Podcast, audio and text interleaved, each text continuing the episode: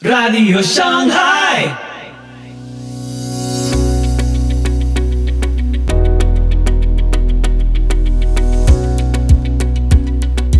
Muy buenos días, muy buenas tardes, muy buenas noches y muy bienvenidos a Radio Shanghai.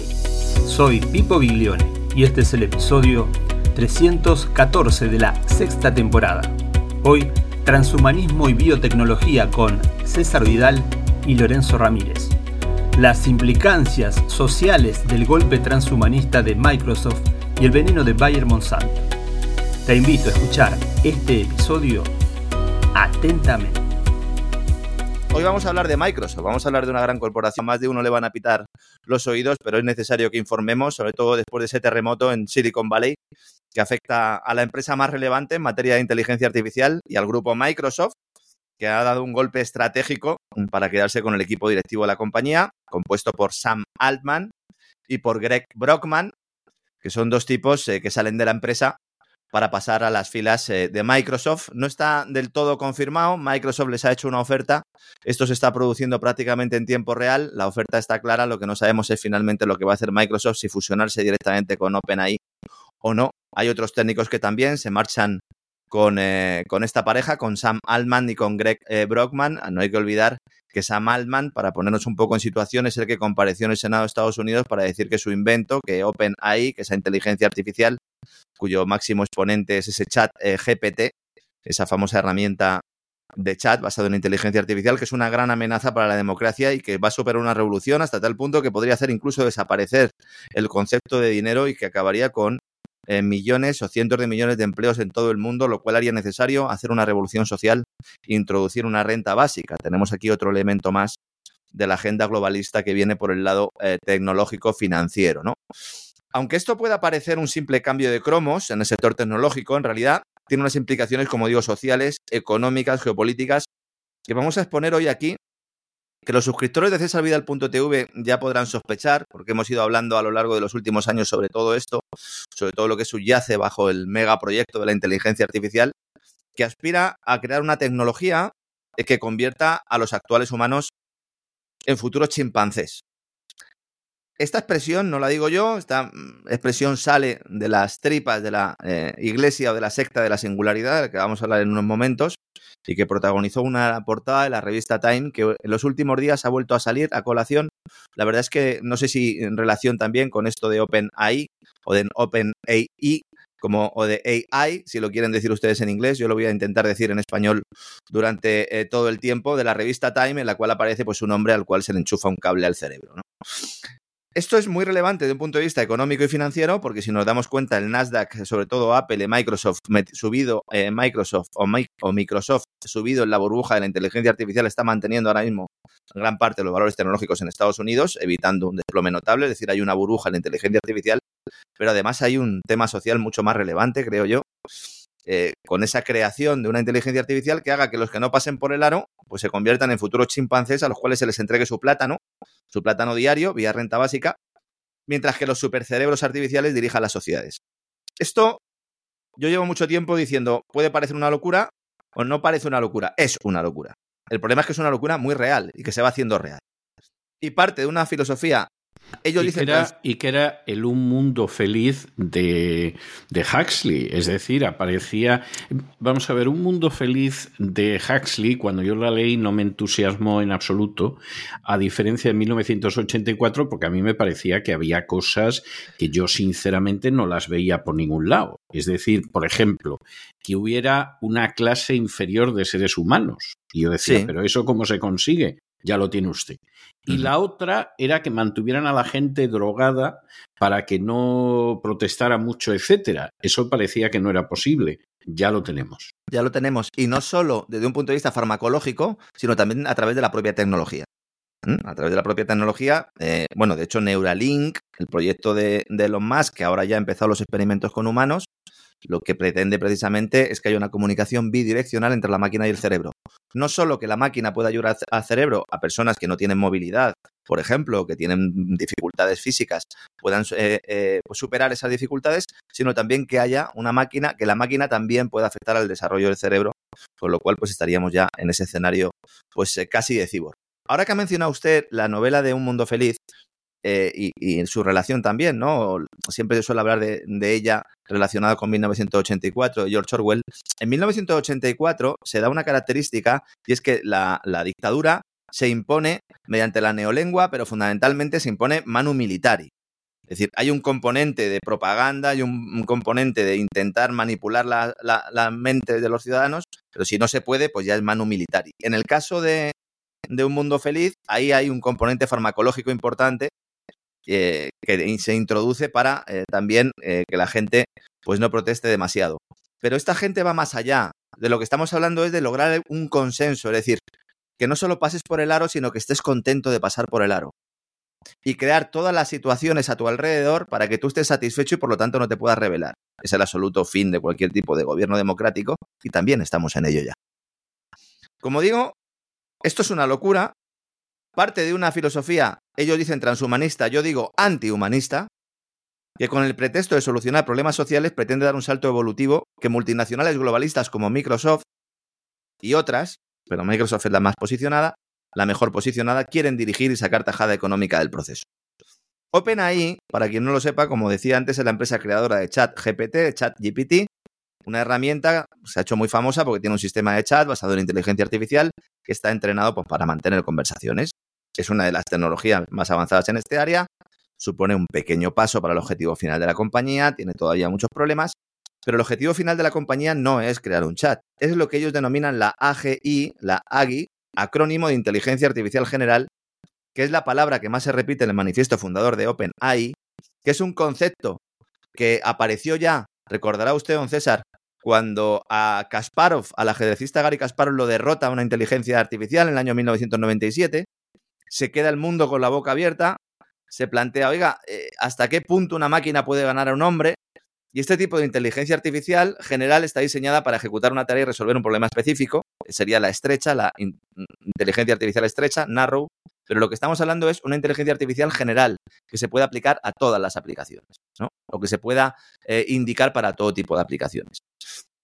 En este contexto se crea OpenAI. Además, como Sam Altman eh, que además trabajó con Elon Musk en el nacimiento de OpenAI, son muy conscientes de los riesgos que tiene un proyecto de inteligencia artificial para las democracias y para, en general, toda la estructura económica mundial, deciden crear la empresa sin ánimo de lucro, pero con un interés globalista.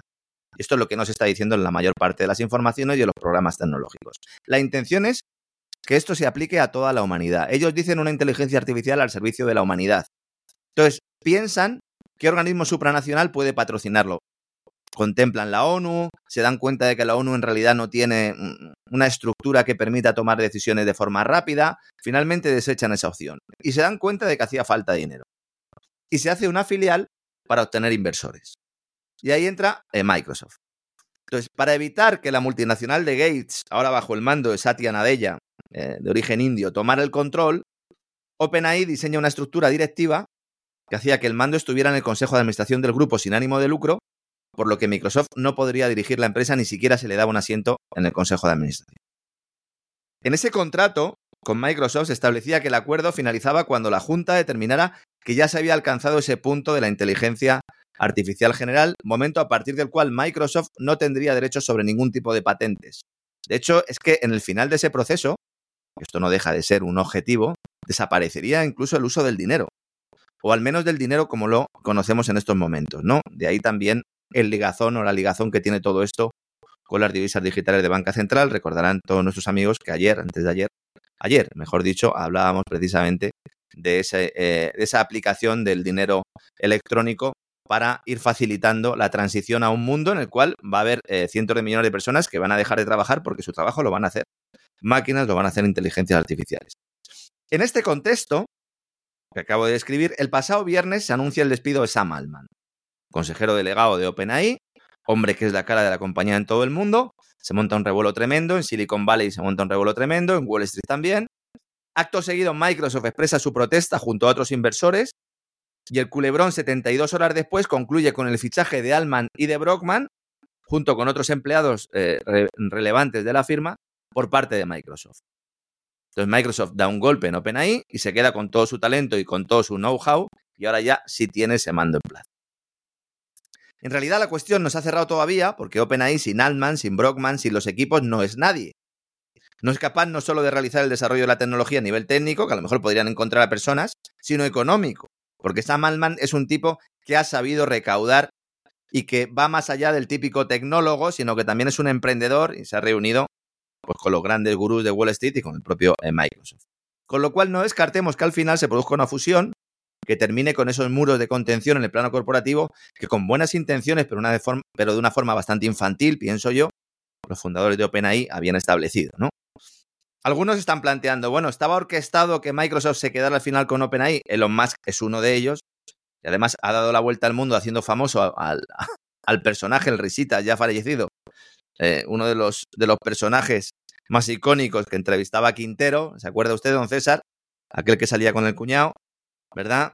Y ha publicado un vídeo en lo más. Me acuerdo, me acuerdo. Se ha publicado, en lugar de plantear en lo más lo que él quería, lo que ha publicado es un vídeo del Risita, subtitulado, evidentemente, con unos subtítulos falsos, planteando pues toda esta tesis de que Microsoft ha dado un golpe en OpenAI y al final es el Risitas el que parece que se lo está contando al resto del mundo, evidentemente, eh, pues eh, una parodia, pero que es un elemento accesorio, pero que no deja de tener también su gracia, ¿no?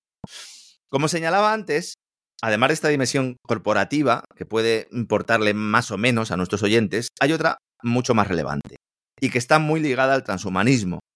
Que el, objetivo de estos es eh, trascender al límite biológico, por eso es transhumanismo, porque se pretende que se deje de ser humano, fusionando parcial o totalmente al hombre con la máquina y reprogramando su genética. Esto a más de uno pues eh, le, le, hará pensar ¿no? en determinadas inoculaciones y en terapias génicas que se han implantado en el mundo en los últimos años.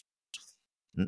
Lejos de ser el sueño de algún guionista alocado, es un movimiento profundamente eugenésico, que es la religión de Silicon Valley, algunos piensan que en Silicon Valley hay mucho satanista, lo hay, pero fundamentalmente lo que hay es eh, partidarios de la secta transhumanista.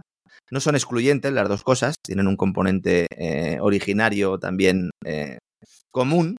Al final estamos hablando de convertir al hombre en Dios. Eso es lo que dicen los señores de OpenAI y los que dicen los señores de Microsoft, que habrá dioses eh, caminando junto a los humanos, que es una que es una visión un poco más amable en lugar de decir que va a haber chimpancés y nuevos humanos, pues dicen que va a haber dioses. Suena, suena, que nos vamos a ir varios miles de años antes de Cristo, ¿no? Cuando los dioses habitaban claro, la tierra. Claro, y las que era el de título dioses, de un libro ¿verdad? mío sobre, Eso es. sobre la cuarta dinastía de Egipto. Claro. Sí. Y las hijas de los dioses, ¿verdad? No, las hijas de los hombres que parece que les gustaban a las hijas de los dioses. Y se lió, ¿no? Ahí importante, ¿no? Con unos watchers que estaban vigilándolo todo.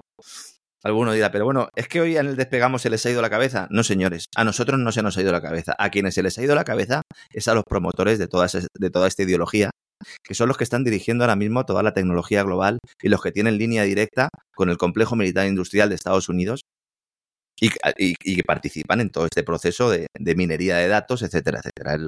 Estos tipos quieren crear un hombre Dios, ¿no? La declaración transhumanista tiene ya muchos años, eh, esto se hizo ya eh, hace muchos años, sobre todo en el mainstream, con compañías de Silicon Valley, y ellos plantean como enunciado básico que el potencial de la humanidad aún no se ha realizado, entonces es el hombre el que tiene que realizarlo por su cuenta, ¿no? Creando esa nueva humanidad, el concepto de Humanity Plus, ¿verdad? Cuando nosotros estamos utilizando el chat de GPT o cuando pensamos que la inteligencia artificial, el Big Data, el Machine Learning, el aprendizaje de las máquinas va a cambiar nuestras vidas, todos tendemos a pensar desde un punto de vista material, cómo va a cambiar lo material. Pero estos tipos van mucho más allá. Estos no solo quieren hacer dinero y lograr poder, ojalá fuera ese su único objetivo. Estamos hablando de algo que va mucho más allá. De esto hemos hablado en el Gran Reseteo, en cesarvidal.tv tenemos un programa completo dedicado al transhumanismo, con lo cual no voy a insistir mucho en, en el origen de todo esto. El que esté interesado, pues que se suscriba y ahí tiene toda la información. Pero antes de la llegada de OpenAI, el gran profeta de este movimiento, que también se convirtió en una religión, como digo, de igual manera o de una manera muy similar a cómo ha sucedido con el cambio climático, era el director general de Google. Google es otra de las grandes compañías que está en esto, Ray Kurzweil, que este es el tipo que eh, dijo aquello de los chimpancés, ¿no? Es el, el de la famosa frase. Y este dirige la Universidad de la Singularidad, es un curioso centro académico en el cual estos tipos dicen que en el año 2045 ya se habrá producido la singularidad tecnológica y ahí en ese momento pues ya habrá una fusión completa del hombre con la máquina. De ahí el titular, portada de la revista Time, poniendo el año 2045 y un hombre en cuyo cuello hay enchufado un cable. Entonces todavía no había habido COVID y ese hombre pues salía sin mascarilla. A lo mejor en el 2045 sale con mascarilla también, ¿no?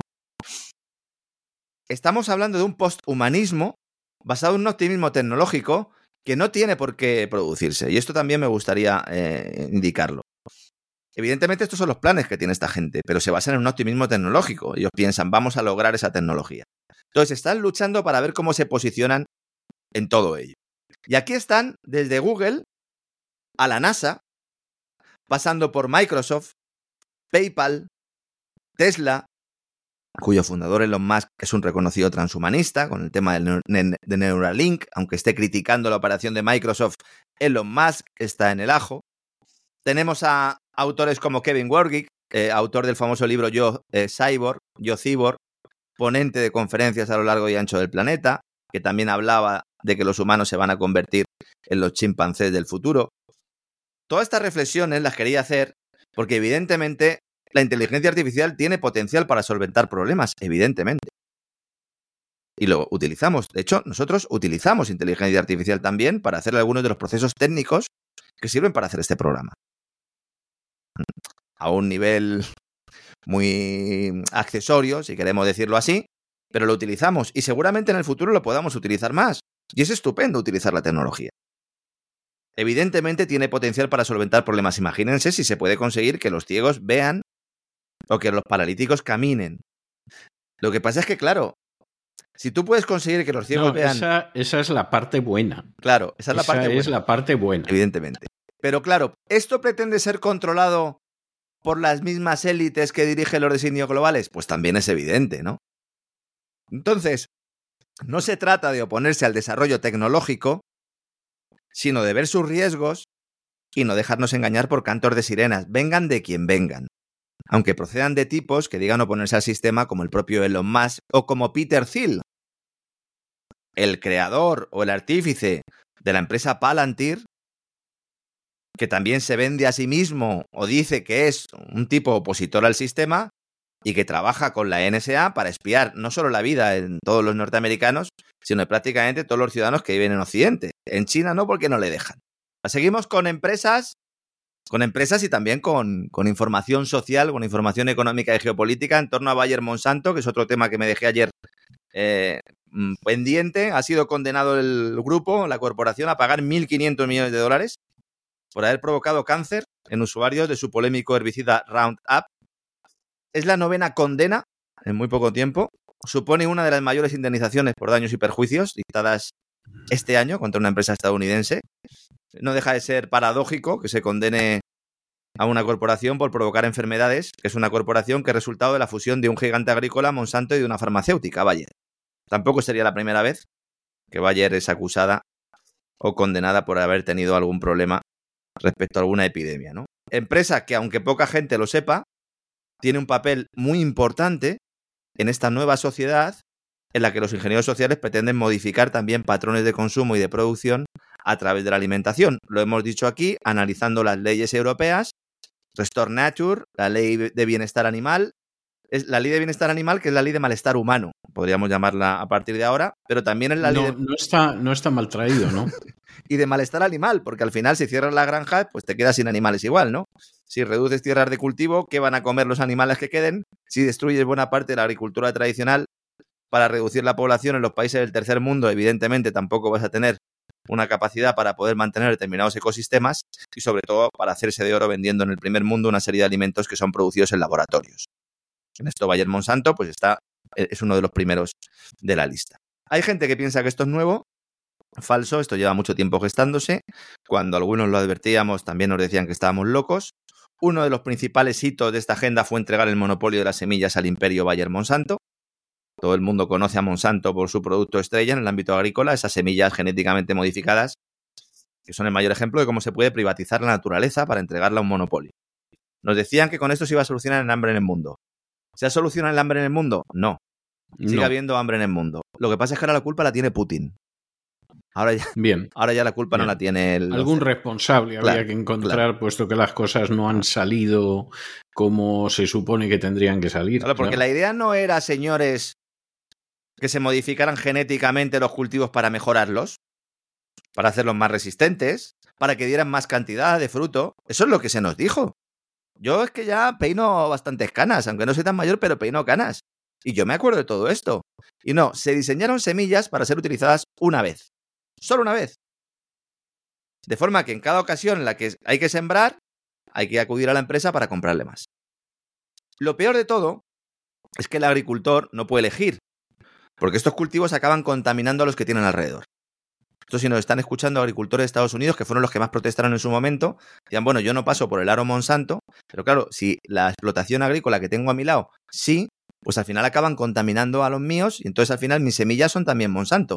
De tal manera que se obligaba incluso a pagar una patente a Monsanto por unas semillas que en realidad tú tenías, eh, tú tenías una plantación que había crecido con esas semillas, pero precisamente, bueno, pues por la contaminación, ¿no? Los agricultores, cuyos cultivos son contaminados por el polen transgénico, deben demostrar su inocencia o entran en el listado de Monsanto y son demandados para imponer su disciplina.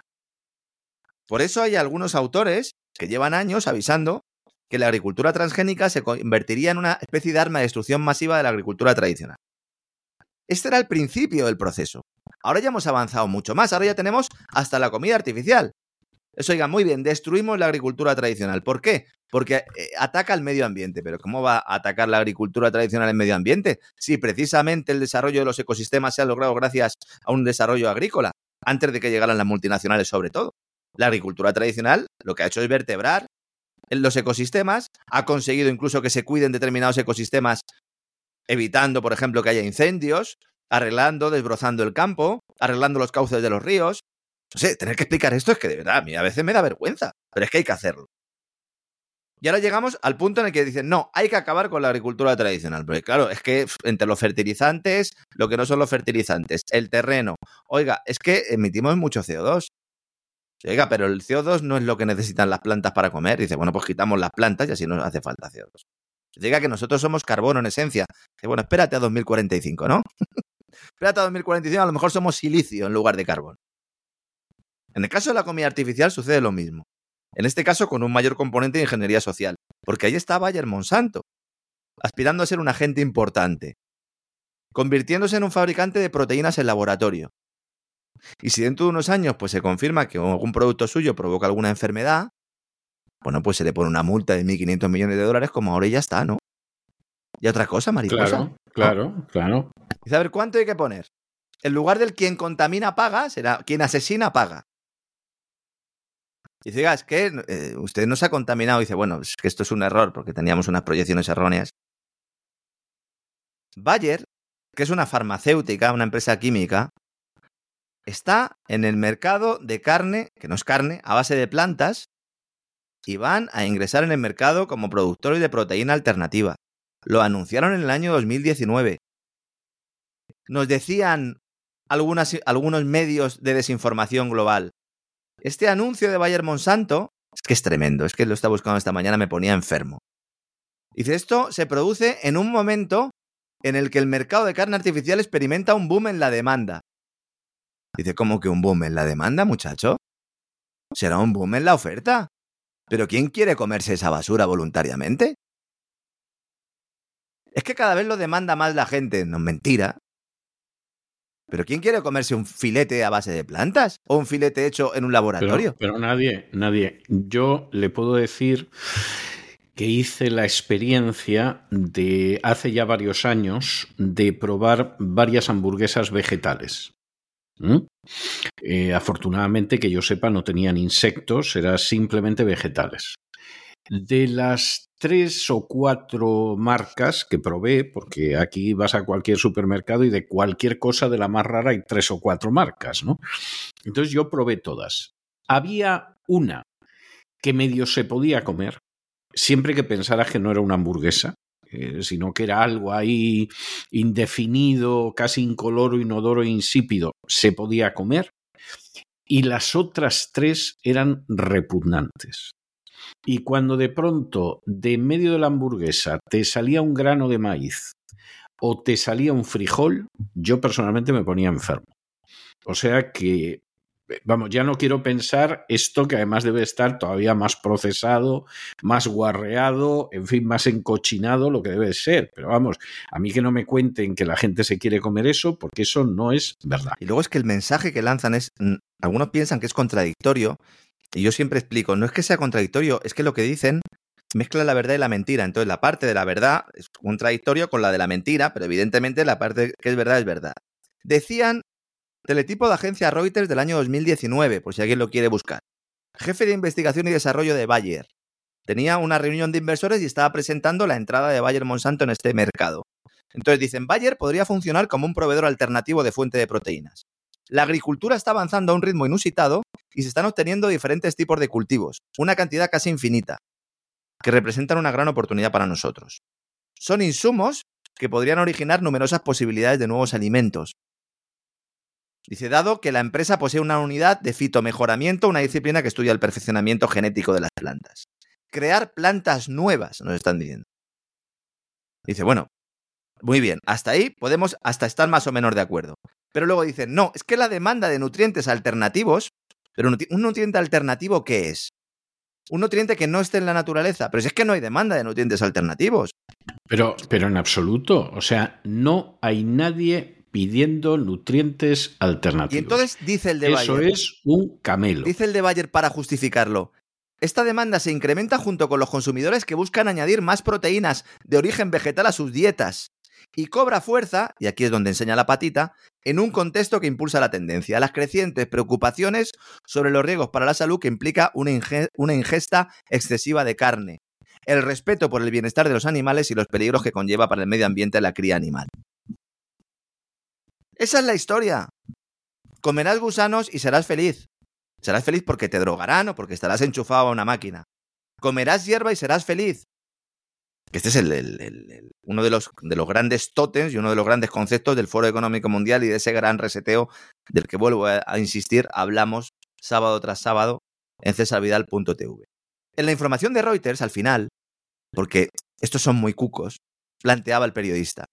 Dice, bueno, habrá cierta polémica en torno al código de ética discutible de la historia de Monsanto, porque se puede criticar su entrada en este mercado. Dice tanto su uso de animales en experimentos como el uso del pesticida Roundup, que se podrían considerar como casos en los que la empresa no parece alinearse con el veganismo o la preocupación ambiental. Pues claro, señores, a Bayer Monsanto la naturaleza no es que se la traiga al pairo, es que la están destruyendo. Sí. ¿Qué pasa? Pues que si Bayer te mete ingentes cantidades de dinero en tu periódico o en tu agencia de noticias, no puedes decirlo. Y aquí lo decimos citando las palabras del jefe de investigación de Bayer. Señores, agradezco a Juan Luis Guerra, oyente nuestro, que ayer, después de hacer el comentario, me mandó un documento muy interesante, que además nos va a servir, yo creo, para hacer un programa especial sobre esto. El 70% de la comida de los víveres que consumimos depende de un conjunto muy reducido y vulnerable de cultivos alimentarios básicos, principalmente trigo, maíz, arroz. En reconocimiento de su importancia fundamental para la seguridad alimentaria, en 1975 la Convención Europea de Patentes estableció que no se podría patentar ninguna variedad vegetal nueva, esa que Bayer dice que le va estupendamente. Y el Congreso de Estados Unidos también aprobó un sistema de patentes sobre obtenciones vegetales con normas muy similares. ¿Qué pasó? Pues que las empresas de biotecnología, las químicas, las farmacéuticas, las agrícolas y los investigadores que trabajan en esta línea se han aprovechado un resquicio legal que les permite evitar estas medidas reclamando derecho de propiedad sobre genes y plantas en lugar de sobre el conjunto la totalidad de una variedad o variedades vegetales específicas. En el 99, en 1999, el lobby, poderoso lobby de las empresas de biotecnología, convenció a la Oficina Europea de Patentes para que declarase unilateralmente y contra la misma ley que en adelante estaría permitido ceder patentes sobre plantas transgénicas. Y la Corte de Apelación de Estados Unidos dictaminó en enero del 2000 también que las variedades vegetales son materia patentable. Y aquí el informe que me ha pasado nuestro amigo hace unas preguntas que yo firmo. ¿Puede un gen ser nuevo? ¿Puede alguien acaso inventar una planta? ¿Y qué pasa con todos los años y años y siglos de trabajo de pueblos indígenas, de campesinos, de comunidades que fueron realizando mejoras a través de métodos naturales para ir llegando a las características deseadas entre las diferentes variedades que consumimos? Y sobre todo, ¿qué significan estas patentes para los agricultores y para la seguridad alimentaria local, nacionalidad, nacional o mundial? Como digo, haremos un gran reseteo sobre todo esto, pero el señor Bill Gates tiene un banco de semillas desde hace muchísimos años preparado para cuando no haya semillas que no estén genéticamente modificadas. Volvemos a recuperar el argumento de antes con la inteligencia artificial. ¿Es positivo el uso de la tecnología para aumentar la producción de determinados alimentos, sobre todo en zonas que no tengan acceso y que no puedan conseguirlo y que por motivos económicos no puedan acceder a la alimentación? Evidentemente que sí, pero ya hemos visto cómo está siendo utilizado. Y ahí vamos, y ahí estamos.